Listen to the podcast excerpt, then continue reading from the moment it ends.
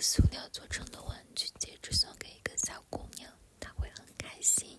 没过多久就会厌倦这个玩具戒指。用拼命存的零花钱购买一万元的戒指不久后又会厌倦用存下来的工资买的五万元的名牌戒指蜜月期一过又想要买三十万日元的戒指。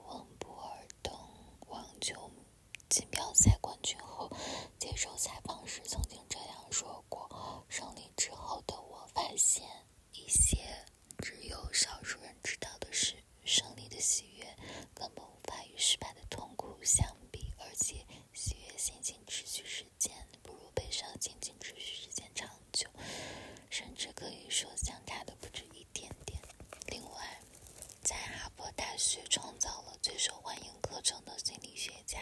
泰本·沙哈的故事也与此类似。他在十六岁时曾经赢得一次恶劣国家壁丘锦标赛，每天练习六小时，长达五年的训练终于有了回报。但是庆祝夜之后，他回到自己家，坐到自己的房间里，突然意识到实现常年梦想的幸福感早已消失无踪。换句话说喜悦之情持续了三小时这只是一小撮人才能够达到的远大目标以及感受到的极致喜悦。没想到不一会儿就习惯了。Oh my god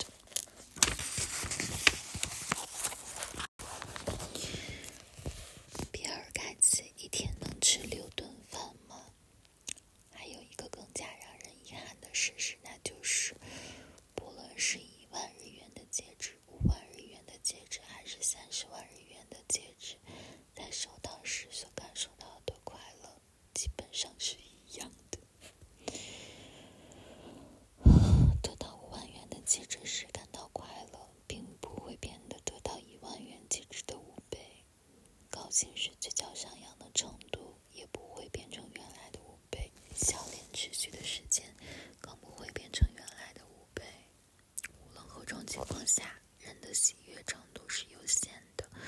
物品的价格没有上限，然而人的感情是有限的。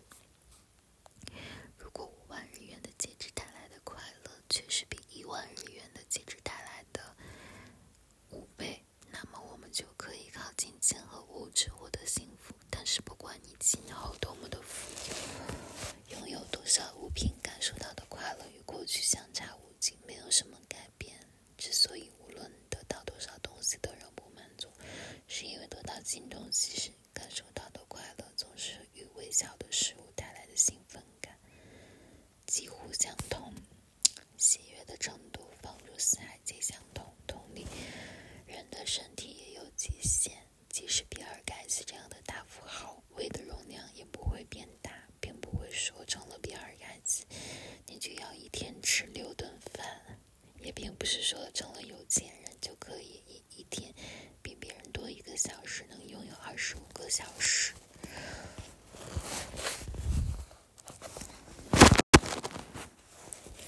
价值价格与喜悦不成正比。关于物品的功能，也有同样的解释。